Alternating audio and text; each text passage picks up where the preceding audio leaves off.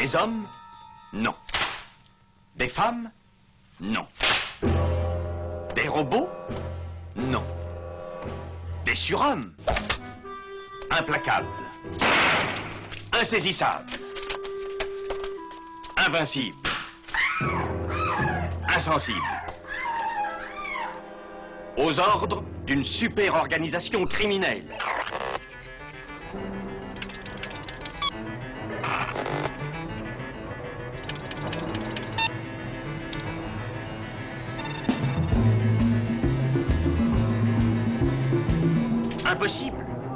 Rien n'est impossible pour... Culture prohibée. Bienvenue pour ce nouvel épisode de Culture Prohibée. Culture Prohibée, c'est l'émission hebdomadaire de la culture planète du Ciboulot, coproduite par Radiographite, graphite.net, animée par l'équipe des films de la Gorgone, les films de la Gorgone.fr. Culture Prohibée, c'est aussi un profil Facebook et un podcast disponible sur différentes plateformes. Tous les détails sont sur le blog de l'émission culture-prohibée.blogspot.com.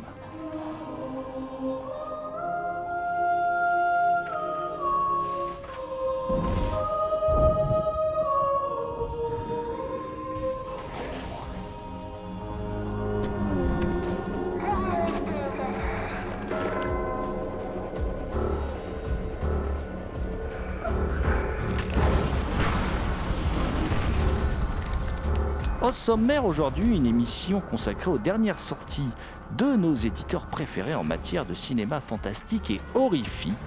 Nous évoquerons le singulier Domingo et la brume de Ariel Escalante Mezza, ainsi que le français comme une actrice de Sébastien Bailly, deux sorties épicentres au film.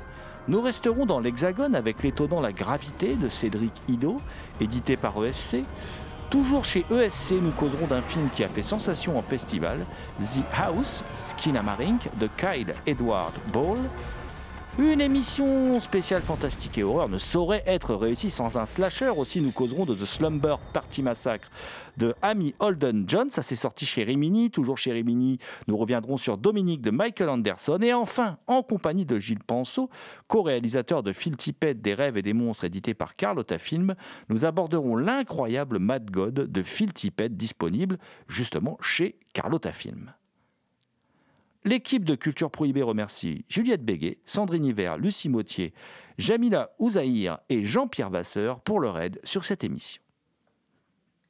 Nous vous rappelons que cette émission est réalisée en partenariat avec la revue Prime Cut, disponible sur le site de l'éditeur, theextasyofilm.com, sur celui des films de la Gorgone, lesfilmsdelagorgone.fr et chez tous les bons libraires. Pour causer cinéma fantastique et horrifique, je suis aujourd'hui accompagné de Damien Demey, dit la bête noire de Compiègne, un archéologue animal en quête de cultures souterraines et oubliées, également créateur du podcast Écho du temps disponible sur PodCloud. Bonjour Damien. Salutations à toutes les entités conscientes qui nous écoutent. Également présent dans ce studio, Thomas Roland, dit le loup-garou Picard, qui, chaque nuit de pleine lune, rédige deux sanglants écrits pour la revue Prime Cut, dont il est le rédac-chef. Salut Thomas.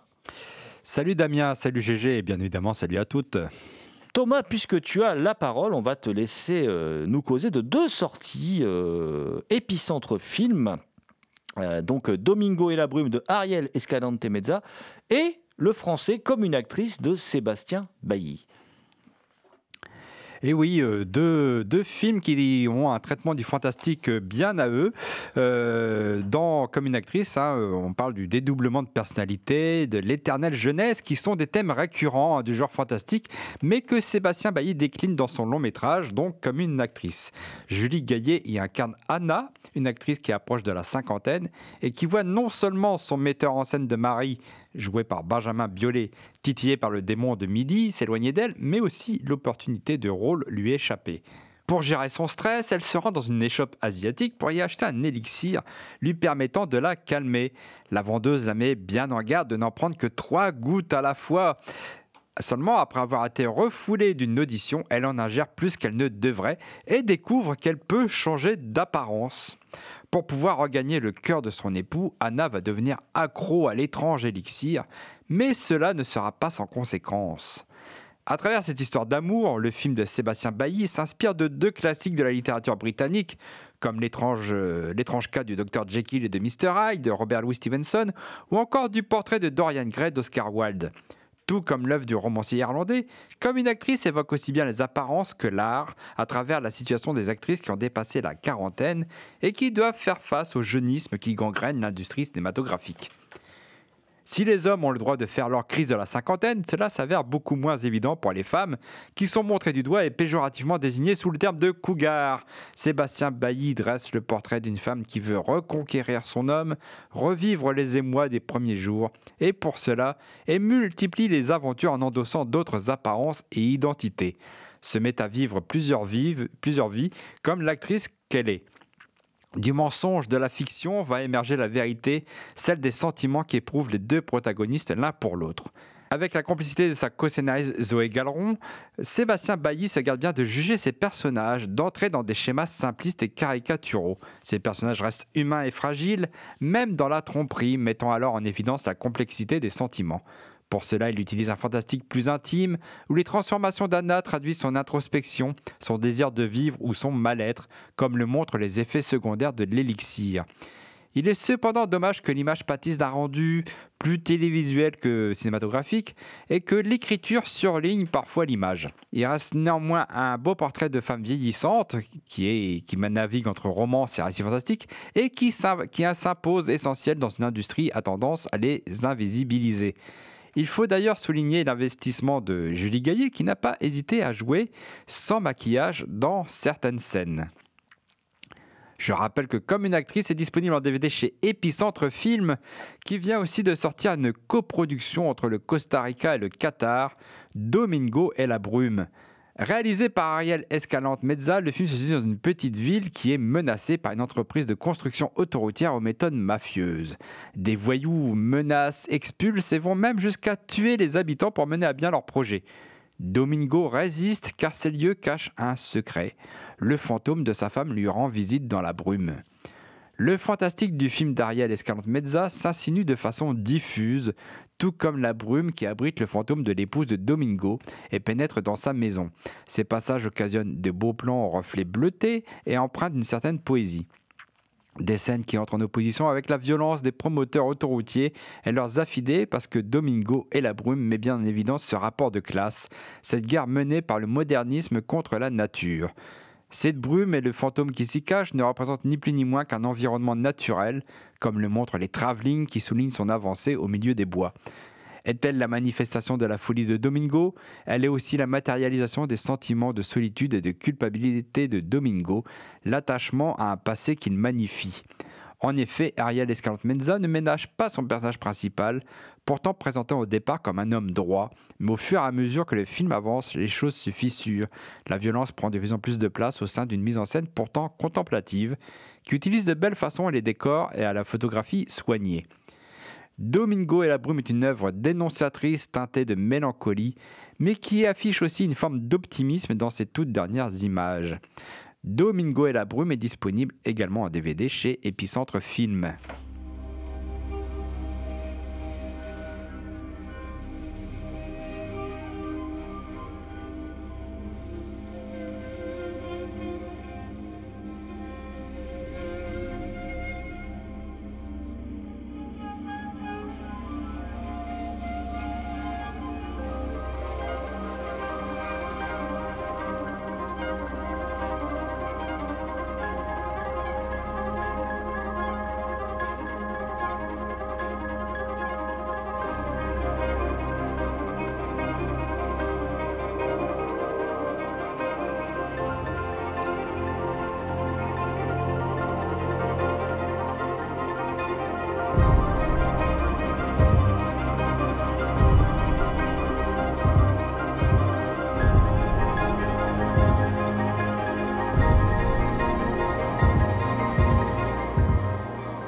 Écoutez Culture Prohibée, spécial fantastique et horreur.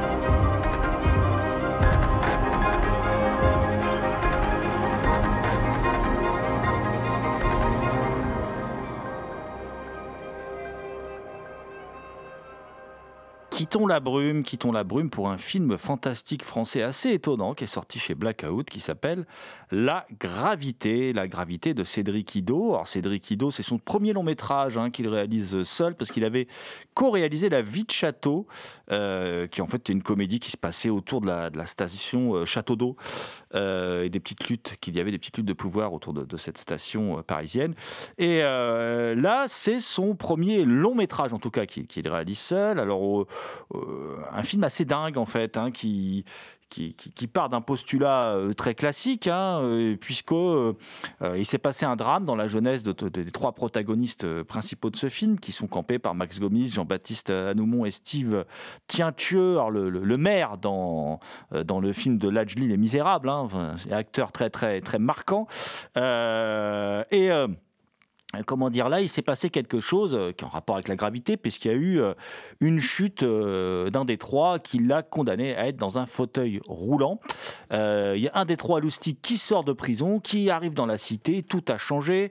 Alors, euh, celui qui est dans le fauteuil roulant a aménagé son fauteuil roulant, c'est un grand bricoleur pour stocker euh, toutes sortes de drogues euh, qu'il vend, il est dealer dans, la cité. Et son frangin, euh, qui nourrit une certaine culpabilité par rapport à la chute de son frère, et euh, un coureur, euh, un, athlète de haut niveau, qui est entraîné d'ailleurs par Thierry Godard. hein. Thierry Godard, euh, euh, acteur assez charismatique de la, série Engrenage et un- de la série aussi Un village français.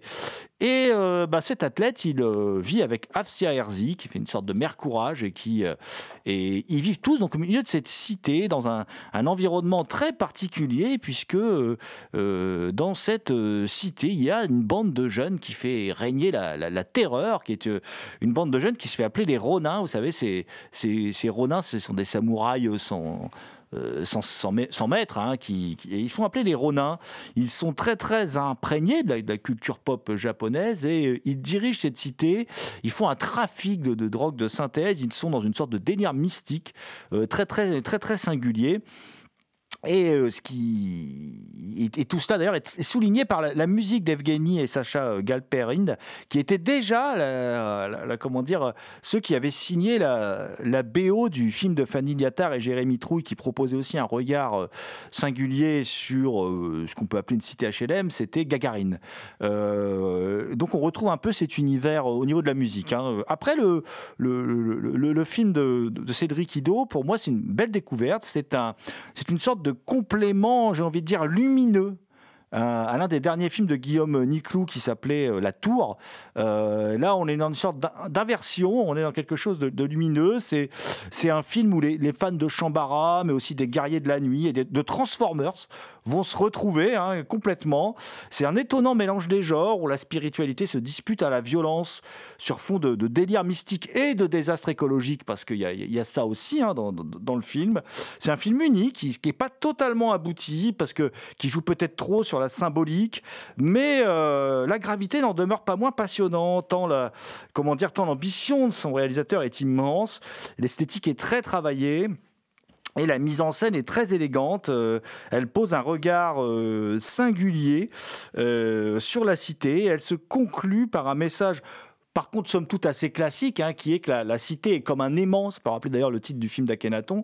La cité est comme un aimant qui, quand tu es de la cité, dans la cité, tu ne peux pas en, sortir. Tu es comme aimanté par le, vers le sol. Tu subis en fait une gravité néfaste qui est euh, celle de, cette prison sociétale que constitue la, la ci- la- la cité. Donc la gravité, c'est euh, pour moi une belle révélation et euh, avec le film dont, vient de parler Thomas, moi je trouve qu'aujourd'hui ce qui est intéressant, on nous parle plus de Friend Touch, on ne fait plus de films fantastiques ou de SF français en essayant de copier les anglo-saxons, non, on a une, une vraie identité française du fantastique, du cinéma de genre et ça, ça me plaît beaucoup. La gravité, c'est donc un film de Cédric Ido, c'est disponible chez, Blackout. Euh, et de, la gravité, je vais, passer à l'analogue Aurore. L'analogue Aurore, en, en- en compagnie de notre ami Damien Demet, qui trépigne d'impatience dans ce studio à l'idée de vous parler d'un des films les plus expérimentaux hein, qu'on ait pu voir, en tout cas une des surprises hein, de ces dernières années, puisque c'est un film qui a quand même incroyablement bien marché en salle, eu égard à ce qu'est le film, qui est quand même euh, une expérience très singulière, euh, et qui a bien marché en festival, c'est euh, Skina Marink, euh, aussi appelé The House, qui est un film canadien de 2023, qui est un, film de Kyle Edward Ball sur les, peurs enfantines. C'est certainement le- le- le- le film de, on peut dire, de maison hantée le plus étrange qui nous ait été donné de voir depuis de nombreuses années, Damien. Ça, c'est disponible, je précise d'ailleurs, chez ESC. Carl Edward Ball est un réalisateur, un pur produit de, l'internet horrifique. Euh, On peut le mettre en parallèle un peu avec David Sandberg qui avait commencé avec son court métrage Lighthouse avant que ça devienne euh, un long métrage, ou plus alors euh, plus proche de Rob Savage, dont on avait parlé de son host dans une émission un peu fun footage ou son Dascam, ou plus récemment on peut évoquer son croque-mitaine, mais qui du coup euh, là n'a plus rien à voir, qui avait euh, un esthétique euh, analogue horror, voire digital horror, qui est la version après 2000. Et Kai, il a fait un court métrage remarqué qui s'appelle Ek. Et en effet, Ek naît de cette volonté de Kai de vouloir mettre en scène des peurs euh, enfantines, des cauchemars qu'on fait euh, enfant et qui est revenu beaucoup parmi les commentaires euh, lorsqu'il a bah, demandé aux gens qu'est-ce qu'ils faisaient comme horreur, enfin qu'est-ce qu'il faisait comme cauchemar quand il était petit. Et ce court métrage est devenu Shina Marink, The House. Alors il y a 1h10 de différence entre le court métrage et du coup euh, le film. Donc oui, euh, House fait quasiment 2 heures, précisément 1h40, car le film prend, prend vraiment son temps. C'est un film canadien, comme tu l'as dit euh, Jérôme, qui a gagné énormément en popularité via Internet, à travers TikTok, Twitter et Reddit. Euh, les gens ont vraiment une fascination pour son travail et moi de même. C'est un film qui a eu connu un succès en salle, mais il est uniquement sorti euh, en Amérique du Nord. Et comme tu dis, c'est très particulier parce que c'est vraiment un film euh, qui a une saveur très particulière vu qu'il est totalement euh, expérimental. En vrai, il est typique d'Internet, mais il est totalement en décalage avec ce que peut faire le cinéma. Par exemple, le film se compose de plans fixes, presque vides et toujours serrés. On voit quasiment jamais les personnages, on les entend seulement, ce qui le rend très proche de la jetée de Chris Marker, mais si Chris Marker avait très mal cadré ses images. Et le film peut sembler opaque, dit comme ça, mais il est presque, presque autre chose. En fait, on a affaire à une proposition de cinéma qui repose surtout sur l'ambiance et le mal-être. Donc, pour résumer l'histoire, c'est deux enfants se réveillent au milieu de la nuit pour découvrir que leur père a disparu et que toutes les fenêtres et les portes de la maison ont également disparu. C'est un film extrêmement inquiétant et asphyxiant. En fait, je pense que c'est le meilleur thème pour décrire euh, le film. Les protagonistes, c'est Kevin, un enfant de 4 ans, et Kylie, une gamine de 6 ans. Les protagonistes sont très jeunes, seuls, prisonniers d'une maison qui, avec le temps, devient leur cercueil. D'ailleurs, le titre original, c'est Skina Marine, qui renvoie à une comptine euh, pour enfants euh, typique de, enfin, qui est surtout présent en Amérique du Nord, qui est juste Skina Marik, Dink Dink, I Love You. C'est tout court, mais mais c'est comme ça et ça renvoie vraiment à cet univers euh, enfantin. Le film en soi, il est pas, je dirais pas qu'il est dur car on ne voit pas, mais il est compliqué car on ressent beaucoup. Il fait presque ressurgir des phobies enfantines comme la peur de l'abandon. Détail supplémentaire, euh, il y a des pièces et des objets qui disparaissent au fur et à mesure du film ou qui bougent. D'ailleurs, Kevin refuse d'aller aux toilettes car il y avait un truc qui le terrorise. Autre détail qui renforce la lourdeur, la lourdeur de l'atmosphère du film, c'est que dans cette maison, il y a deux petits enfants, il y a quelque chose pas vraiment amical, cruel même, une créature euh, qui est assez terrifiante, surtout quand on a deux enfants qui ne savent pas se défendre. Enfin, Kyle Edward Ball offre ici un premier film très expérimental à ne pas mettre devant tous les yeux car il faut accepter sa proposition de cinéma et avec un potentiel émotionnel euh, assez bouleversant. Je rappelle que The House Skina Marink est disponible chez ESC.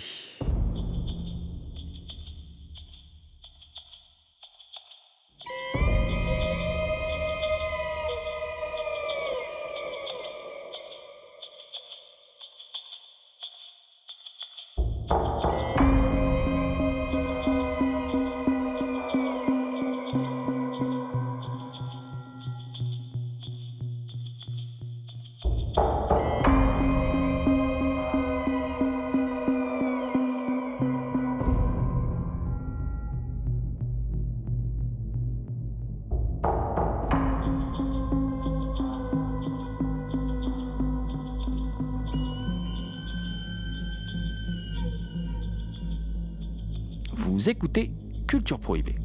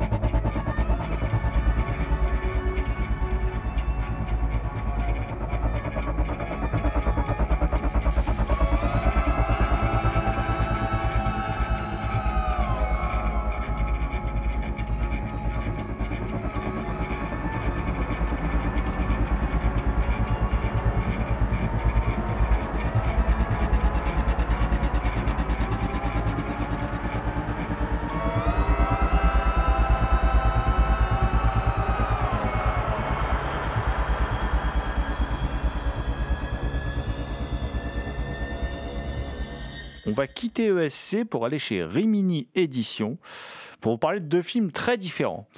Euh, il y a euh, bah, tout d'abord euh, tout d'abord, un slasher. On aime bien les slashers dans, notre émission, en particulier Slumber Party Massacre. Alors, Slumber Party Massacre, c'est un film réalisé par une femme, Amy Holden Jones, qui euh, aujourd'hui surtout connue pour être une scénariste, hein, qui a fait par exemple le euh, le, scénario de Relique, puis qui a fait aussi, par exemple, le scénario de Beethoven. Bon, bah, voilà, ça c'est spécial dédicace à mes petites filles. Hein. Et Amy Holden Jones était surtout connue pour être une monteuse très talentueuse et, euh, amie de, personnes euh, réputées comme Scorsese par exemple. Et, et, puis elle finit par travailler, elle a du mal à trouver du boulot, elle finit par travailler pour Corman à, faire ce, slasher, euh, slasher écrit par Rita Mae Alors Rita Mae c'est c'est pas n'importe qui, c'est une grande grande, elle n'est pas très connue chez nous dans l'Hexagone, mais c'est une grande militante féministe et aussi de la cause homosexuelle aux États-Unis. Ça a été par exemple la, la compagne longtemps de Martina Navratilova, qui, alors ça parlera aux plus anciens, qui était une grande championne de tennis, qui était la numéro un mondiale, et une des rares euh, sportifs professionnels à afficher son homosexualité à l'époque où c'était pas forcément très simple. Et euh, Rita Mae bon, dit que Amy Holden Jones a un peu a un peu foutu en l'air son scénario et puis que euh, bon voilà, elle regrette un peu les scènes de nudité du film, tout ça, mais en même temps, c'est Roger Corman qui a poussé parce que évidemment, un, slasher sans filles nues, c'est pas vraiment un slasher parce que la recette d'un slasher, c'est quelques filles nues, un, peu beaucoup de gore, euh, des ados un peu débilos et, euh, et un peu d'humour. Et là, il y a quand même tout ça dans, dans, ce film, qui est devenu culte, hein, où, euh, bon, on garde quand même, euh, je trouve, du scénario original, hein, qu'Amy Holden Jones a retouché. elle en parle, hein, dans, elle est citée pardon, dans, le livret bonus qui est rédigé par Marc Toulek, qui est très complet sur la genèse du film, comme Marc Toulek sait, très bien le faire. Et elle garde quand même la substantifique moelle de ce film, c'est que tous les mecs sont quand même un peu des débilos hein, dans ce film, hein, avec un, voisin qui chasse les, escargots avec un euh, euh, qui est censé quand même veiller sur l'ado, parce que l'ado, en fait, c'est une ado dont les parents sont pas là le week-end, donc elle fait venir ses copines pour faire une fiesta. Euh, et ce voisin qui est un adulte est censé veiller sur elle, mais il est un peu bizarre. Et puis, il est un peu un peu couillon en fait avec son hachoir à tuer des à tuer des escargots et, et elles finissent, ces jeunes filles, alors qui sont observées par deux ados boutonneux, deux, puceaux qui, qui rêvent d'avoir des relations sexuelles, évidemment. Comme, comme elles passent leur temps à se déshabiller, eux, ils sont à la fenêtre, sont très heureux de voir tout ça. Et puis tout dérape parce qu'il y a un tueur avec une énorme, une perceuse avec une énorme, un énorme forêt, une énorme foreuse, en fait, qui, qui en cela, elle a gardé, moi, je pense, parce que ce film, c'est une à la base était voulu comme une parodie de slasher, donc par Rita Mae Donc elle a gardé cet aspect parodique. D'ailleurs, il y a une scène énorme où en fait il se fait péter le forêt et on sent que, vu son regard, il est, il est complètement perdu. Il a perdu sa virilité. C'est très très drôle. Et euh, le film, on sent qu'il est un peu fauché.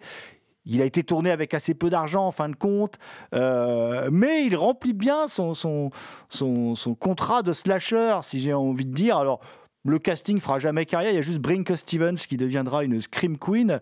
Euh, il y a les scènes imposées de douche, de nudité, tout ça. Mais en fin de compte, on passe assez vite là-dessus.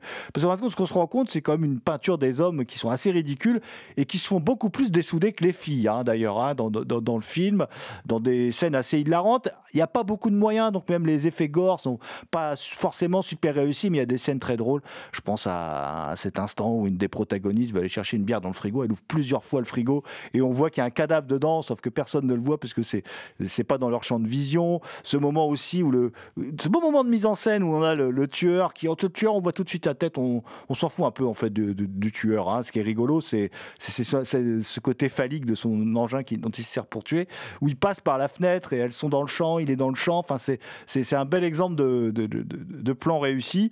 Et euh, au final. Euh, c'est le film, je crois que c'est le film de New World Picture, donc la boîte de Corman, qui est un des films qui a le mieux marché, parce que son budget est ridicule, il n'était même pas de 500 000 dollars. Hein. Donc, euh, a, le, film a cartonné, il a donné lieu à des suites où Corman est, resté, parce que Corman donnait quand même beaucoup de travail aux femmes à l'époque dans l'industrie du cinéma, ce qui se faisait pas tant que ça. Et euh, il va. Euh, à toutes les ambiguïtés de Corman, hein, puisque c'est lui qui exige les scènes de nuit et tout ça. Puis de l'autre côté, il, produit le scénario d'une féministe. À quoi Corman s'attend, franchement et, là, il a continué sur la, veine euh, féministe, puisqu'il y a eu un deuxième et un troisième qui ont été réalisés par des femmes. Et puis, il y a eu un remake qui est également disponible chez, euh, chez comment dire, euh, chez Rimini Édition, qui est très bien, dont on avait parlé dans l'émission, qui lui, alors, est complètement dans euh, s'amuse de l'inversion de ce qu'on appelle aujourd'hui le male gaze pour basculer vers le female gaze et euh, qui est un film de Danishka Esteradi qu'on vous recommande aussi. Donc ah, vraiment un slasher euh, sympathique, réussi, malgré ses quelques défauts liés à son petit budget. Et bah, pourquoi ne pas sortir le deuxième et le troisième? Maintenant, Rimini Édition fait un petit appel du pied. Ce serait quand même chouette d'avoir chez le même éditeur les quatre films de la, de la série Slumber Party Massacre. Toujours chez Rimini Édition, un film qui est fantastique, enfin la lisière du fantastique et dans une ambiance fantastique.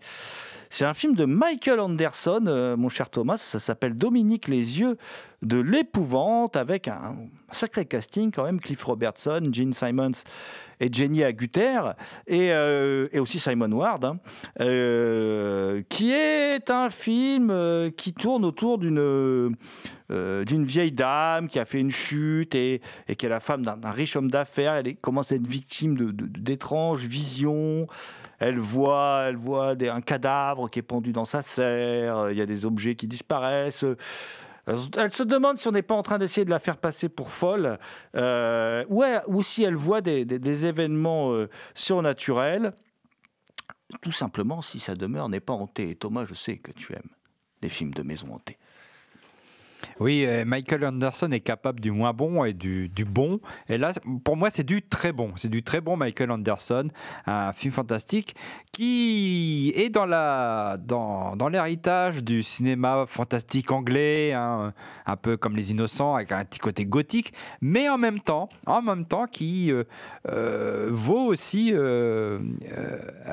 au giallo, car je pense que dans sa façon de filmer l'intérieur de ce château très gothique anglais. Et il y a du vert, il y a du rouge, il y a du bleu. On se croirait chez Argento ou chez Mario Bava. Hein.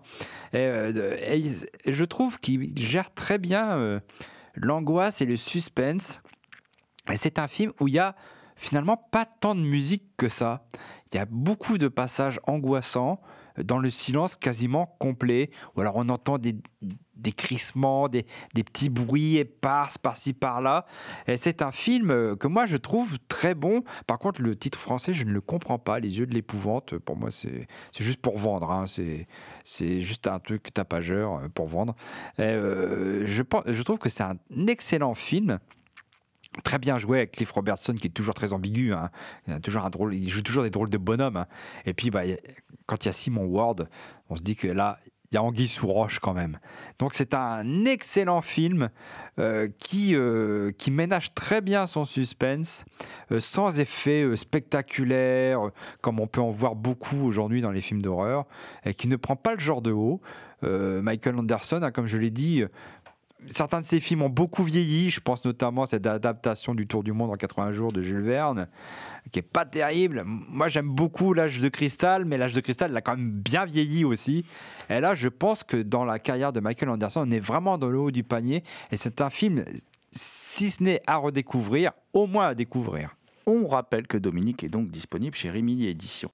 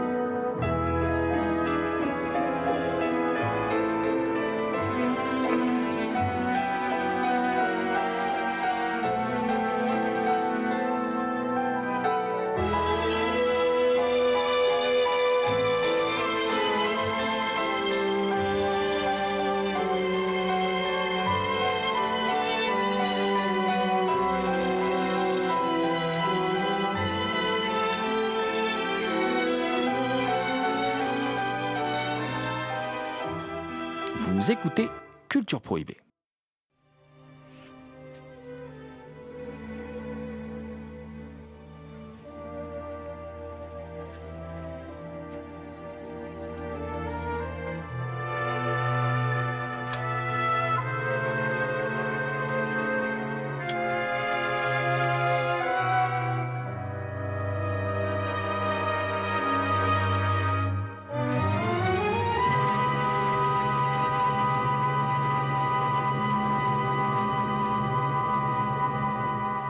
Rimini Édition, je vais bondir chez Carlotta Film pour vous parler de l'un des films d'animation, l'un des films tout court d'ailleurs, les plus dingues vus ces dernières années.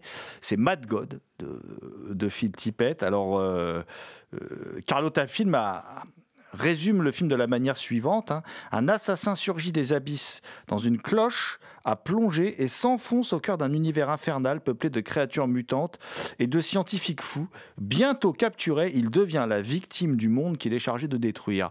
Alors effectivement, ça c'est euh, un résumé de ce qu'on voit à l'écran, mais le film euh, n'est pas que ça. Euh, le film va au-delà de tout ça. Le film va au-delà de tout ce que vous pouvez imaginer et de tout ce que vous avez vu au cinéma. C'est un immense film. C'est un voyage à l'intérieur du cerveau d'un génie qui s'appelle Phil Tippett. Euh, c'est un, film où se, où se bouscule tellement d'influences, un tel délire plastique qui va évoquer à la fois les tableaux de Bruegel, de, de Bosch, euh, l'enfer de Dante, euh, le, King Kong animé par Willis O'Brien, le Cyclope de Ray Harryhausen dans le septième voyage de Sinbad, mais aussi toute une vision d'histoire de l'art qui part des grottes de Lascaux euh, à Milton, en passant par Bob Dylan. un film démentiel, complètement démentiel. Moi, plutôt que d'essayer d'en parler, parce que c'est très compliqué en fait d'analyser ce film, je vous propose qu'on aille à la rencontre de Gilles Penseau. Alors Gilles Penseau, avec son compère Alexandre Poncé, il a, il a co-réalisé un, excellent documentaire, un long métrage qui s'appelle Phil Tippett des rêves et des monstres, qui, nous permet de, faire plus ample connaissance avec Phil Tippett, le réalisateur de Mad God, et qui est disponible chez Carlotta Film. Et il a signé un des bonus de ce Mad God qui vient de sortir chez Carlotta Film, c'est Mad God, un rêve éveillé à la création de Mad God. Donc, euh, euh, on va discuter avec lui parce que c'est quand même lui le mieux placé. Il, a rencontré plusieurs fois Phil Tippett. Euh, il était présent sur le tournage de Mad God. On va discuter tout de suite donc avec Gilles Penseau de Mad God, sorti chez Carlotta Film. Gilles Penseau au micro de Culture Prohibée.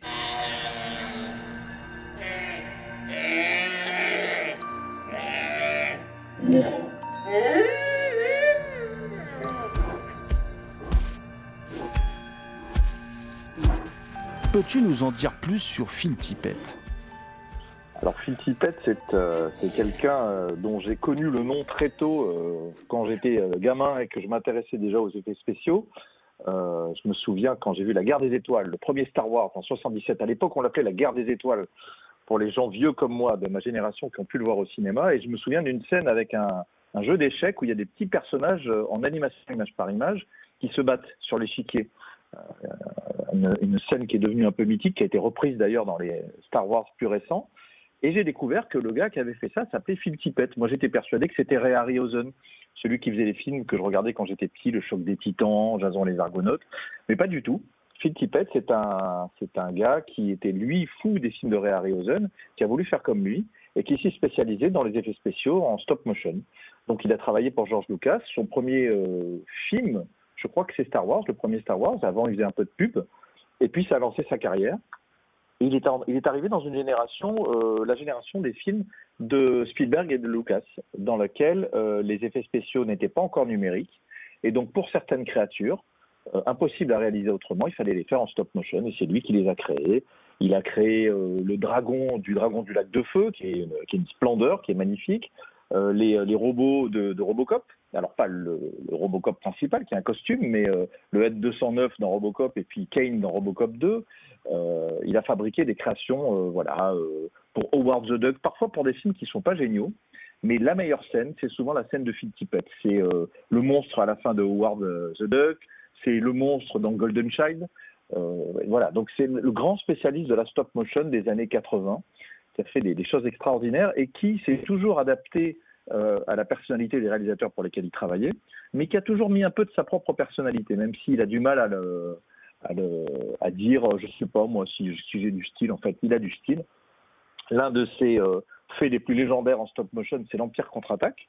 C'est la fameuse scène des walkers, des hat-hat, ces quatre, enfin ces trois robots géants quadrupèdes qui, attaquent les rebelles. Ça, c'est un truc incroyable. Et puis aussi le Town qu'on voit au début, la monture de Luke et de Han Solo, qui est aussi en stop motion pour la plupart des plans. Donc voilà, il a fait des tas de choses comme ça. Et puis la révolution numérique est arrivée. Euh, il devait animer en stop motion des tonnes de dinosaures pour Jurassic Park, mais euh, c'était trop tard. Le digital s'est installé, et donc il a cru qu'il était fini, qu'il était en extinction. Il a dit ça à Spielberg, qui a repris cette phrase-là d'ailleurs pour l'un des personnages de Jurassic Park. Il dit ça y est, on est en extinction. Euh, mais en fait, non, il est, il a, son métier ne s'est pas arrêté, il s'est recyclé, c'est-à-dire que tout ce qu'il avait appris à faire en stop motion, il a adapté à l'image de synthèse parce qu'à l'époque, il y avait plein d'infographistes qui faisaient des images de synthèse géniales, certes, mais qui n'étaient pas du tout habitués à animer des créatures, des dinosaures, des, euh, des dragons.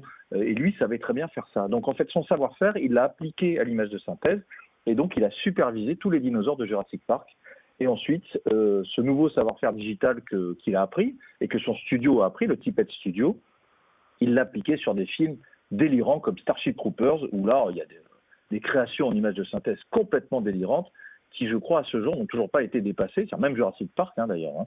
C'est-à-dire qu'aujourd'hui, on est un peu saturé de créatures en images de synthèse, souvent réalisées euh, dans des quantités tellement immenses euh, qu'on n'est pas anesthésié. Et puis, à l'époque de Jurassic et de Starship Troopers, euh, chaque plan nécessitait beaucoup, beaucoup, beaucoup d'heures de travail. Là, c'est un peu à la chaîne. Donc, il y a encore des choses magnifiques, notamment faites par Weta, euh, sur Le Seigneur des Anneaux, King Kong, et ensuite tout ce qu'ils ont fait sur les planètes des singes et Avatar. Euh, mais le travail qui a été fait de, de pionnier hein, sur les images de synthèse, des créatures en synthèse de Jurassic Park et de Starship Troopers, reste aujourd'hui un modèle et le Tippett Studio continue aujourd'hui à créer tout le temps des créations en images de synthèse. Phil Tippett est devenu superviseur, c'est-à-dire qu'il n'anime plus beaucoup lui-même. Ce qu'il anime, c'est ses projets personnels. Voilà un peu le portrait du personnage. Alors, Mad God, tu, tu en as parlé à l'instant, est, est, né à, à peu près à l'époque, c'est un projet qui a une longue gestation, à peu près à l'époque où euh, Phil Tippett travaillait sur euh, Robocop 2. Est-ce que tu peux nous présenter cette œuvre titanesque hein, qui s'est construite sur plusieurs dizaines d'années? C'est euh, presque l'œuvre d'une vie, Mad God. En fait, au départ, c'est un projet très personnel à la fin aussi d'ailleurs, mais enfin à la fin il a été accompagné, mais au début il était tout seul. Et euh, il a fait ça dans son coin. En fait, il a des tas de, il avait envie de faire un film. Il savait pas trop si ce serait un court, un long, euh, en utilisant la stop motion parce que c'est ça qu'il aime. Et euh, mais quelque chose de pas narratif, en tout cas pas narratif de la manière habituelle. On est plus proche des collages surréalistes, de, de, de, des rêves, des cauchemars. Euh, il est très euh, fasciné par, les rêves. Et euh, souvent, Phil Tippett, ce qu'il m'a raconté, c'est que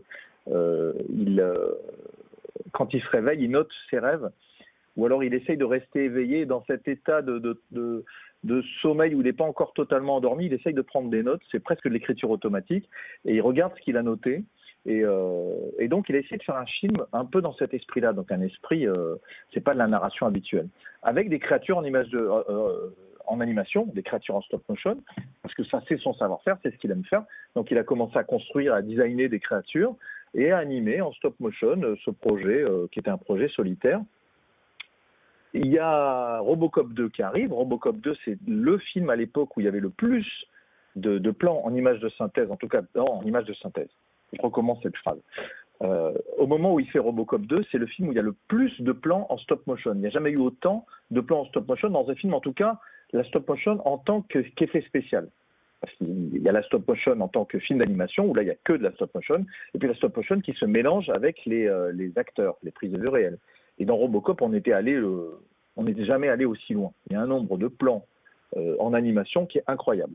Et il avait donc réuni pour ce film une équipe d'animateurs, plein d'animateurs, qui l'ont vu travailler un peu sur ce projet Mad God et qui ont proposé de l'aider. Donc a, ils ont fait quelques plans comme ça, mais au bout d'un moment, euh, la révolution numérique est arrivée. Jurassic Park est arrivé. Et Phil Tippett s'est dit, ben, je ne vais pas pouvoir continuer à passer autant de temps sur ce projet en stop motion. Euh, c'est complètement obsolète. En plus, la pellicule, ça coûte cher. le digital arrive aussi pour remplacer les pellicules. Euh, il s'est dit bon, allez, on laisse tomber ce projet. C'était un beau projet, mais on, le met de côté.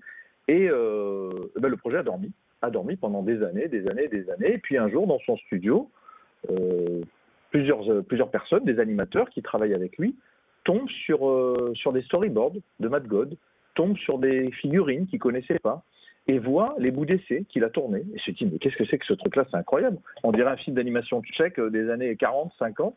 Et il leur explique, il leur dit, bah, c'est Mad God, c'est un projet que je voulais faire, mais que j'ai laissé tomber.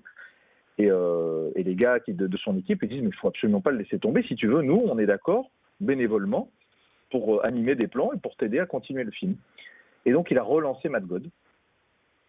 Et, donc, il s'est retrouvé dans une dynamique particulière où toute la semaine, le Tipeee Studio, bah, ils étaient occupés à travailler sur des films, euh, des gros films de studio pour lesquels ils faisaient des effets spéciaux. Et le week-end, le samedi généralement, tous les volontaires venaient fabriquer des maquettes et animer en stop motion des créatures pour Mad God. Ça a pris un temps fou, évidemment, parce qu'à ce rythme-là, et vu le temps que prend la stop motion, la stop motion, image par image, pour réussir à obtenir quelques secondes, parfois il faut une journée entière. Surtout dans des plans compliqués où il y a plein de créatures en même temps, des maquettes. Et le film a mis beaucoup, beaucoup, beaucoup, beaucoup de temps à se faire. En fait, au départ, c'était une série de courts-métrages qui ont été financés en partie par des campagnes de crowdfunding d'ailleurs. Hein. Il a lancé un Kickstarter euh, et tous les fans de Phil Tippett ont accepté de participer pour l'aider à financer parce qu'il n'y avait pas de budget euh, alloué euh, à Mad God. Et c'était donc plusieurs courts-métrages qui, qui, ont été diffusés au fur et à mesure. Et puis, lorsque les quatre courts-métrages ont été terminés, il s'est dit, mais attends, si je les réunissais, ça fera un long-métrage. Il les a donc réunis entre eux. Il a changé un petit peu le montage pour, pour, euh, pour la fluidité de certaines transitions. Et on s'est retrouvé avec ce long métrage complètement délirant qui est Mad God, qui est un film fou, mais même déjà dans sa fabrication, c'est un film complètement fou.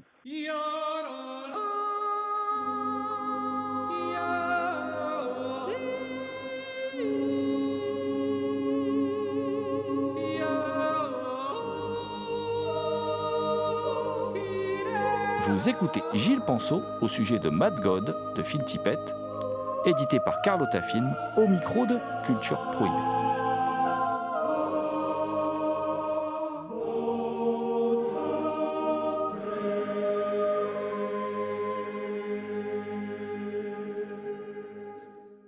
Toi, tu as pu justement, avec ton compère Alexandre Poncé, assister à une partie de la, comment dire, de la construction de ce film. Hein. J'emploie des termes artisanaux parce que c'est un film assez artisanal au final. Et euh, ben, comment ça s'est passé euh, Bon, il y a des images que tu as ramenées qu'on peut voir dans les bonus euh, de ce Mad God édité par Carlotta Film.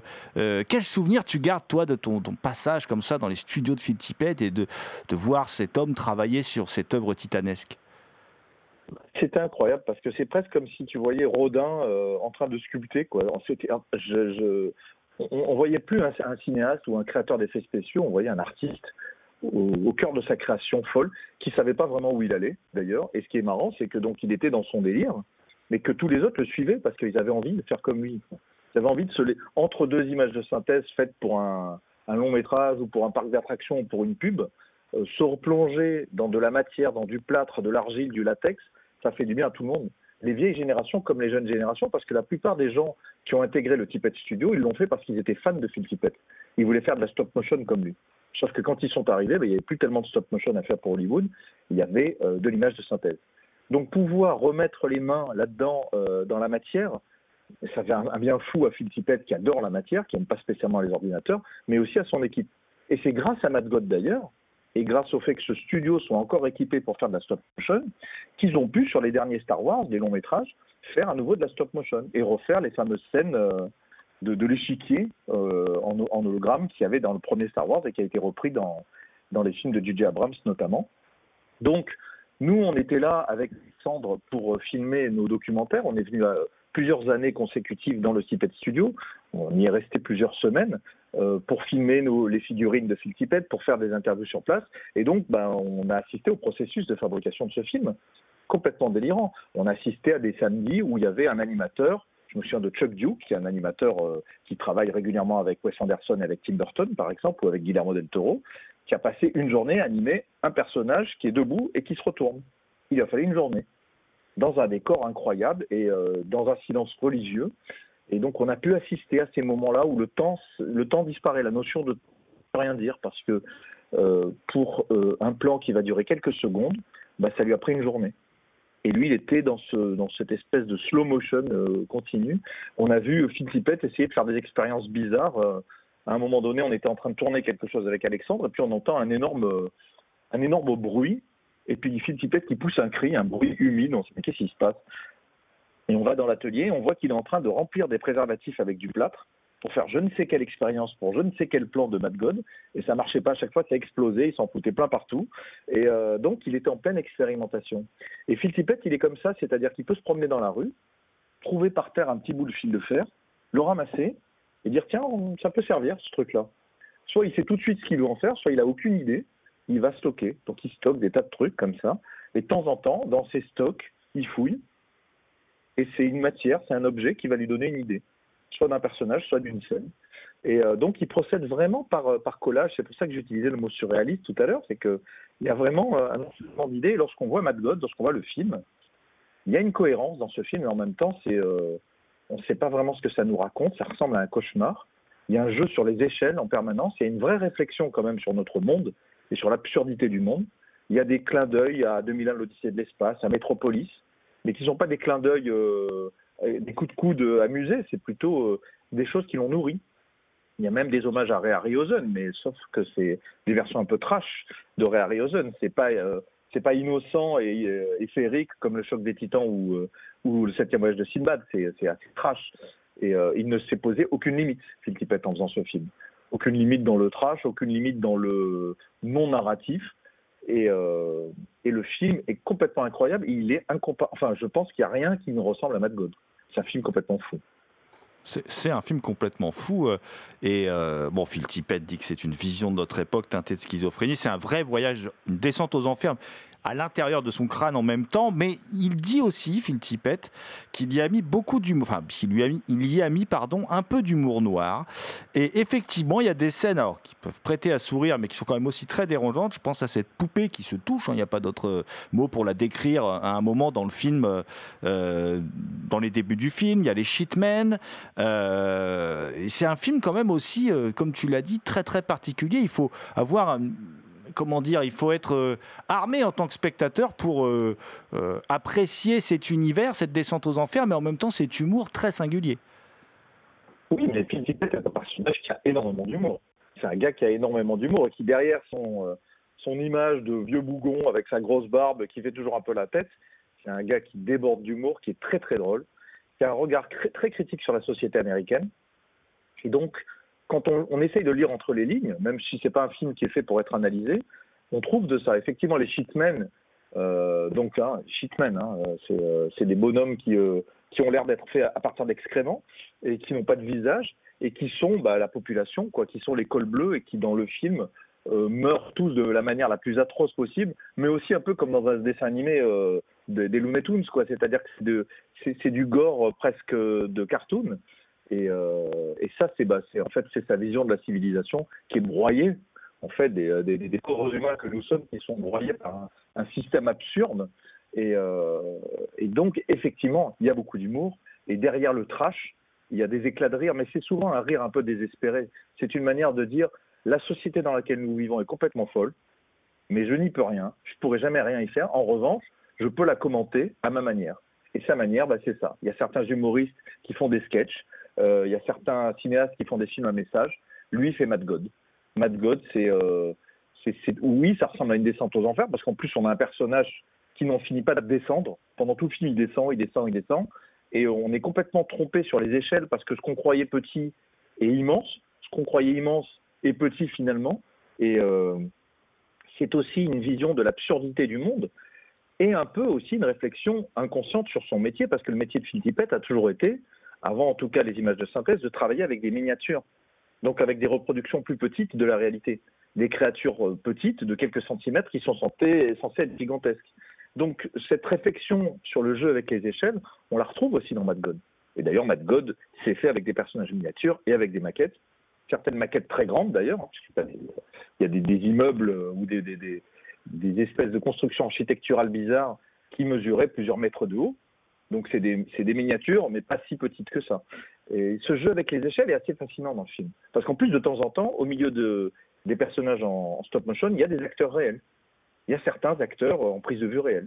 Ce qui crée un trouble supplémentaire parce que on ne sait pas s'ils sont petits ou s'ils sont grands. Euh, on ne sait pas pourquoi on se retrouve avec des gens qui bougent en vitesse réelle au milieu de personnages qui jouent, qui bougent en image, euh, par image, en stop motion. Et euh, tout ça fait que c'est un film qui est sans cesse surprenant. On ne sait pas où il va nous emmener. Ça demande effectivement un certain abandon. Pour regarder un film comme ça, il faut accepter euh, de- d'entrer dans un rythme et dans un univers particulier. C'est euh, c'est du David Lynch dans lequel on aurait retiré tous les petits éléments narratifs encore compréhensibles. Et c'est du David Lynch euh, cauchemardesque en stop motion. Il faut le voir pour le croire ce film. Ah bah c'est une, belle conclusion, hein, il faut le voir pour le croire, il faut le voir justement comme il faut voir euh, d'ailleurs les, documentaires que tu as co-réalisés avec euh, Alexandre Poncé. Alors euh, je rappelle, hein, Tippett des rêves et des monstres qui est disponible chez Carlotta Film, et puis Mad God, un rêve éveillé, la création de Mad God qui vient en complément, là qui est dans les bonus, de ce Mad God, donc de Phil Tippett, qui est disponible également chez Carlotta Film et que nous vous recommandons chaudement.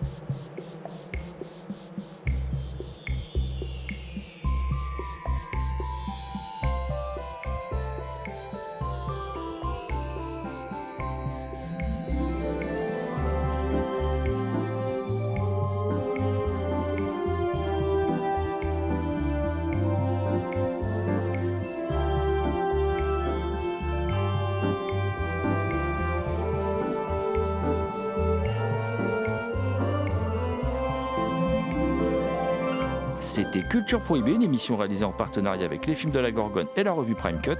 Culture Prohibée est disponible en balade ou diffusion sur différentes plateformes. Toutes les réponses à vos questions sont sur le profil Facebook et le blog de l'émission culture-prohibée.blogspot.com. Culture Prohibée était une émission préparée et animée par votre serviteur Jérôme Potier dit La Gorgone, assisté pour la programmation musicale d'Alexis dit Admiral Lee, une émission animée avec Damien Demey dit La Bête Noire de Compiègne, Thomas Roland dit Le Loup-Garou Picard and the Last but not the least. Je veux bien sûr parler de Léo Magnin à la technique. Salut les gens, à la prochaine.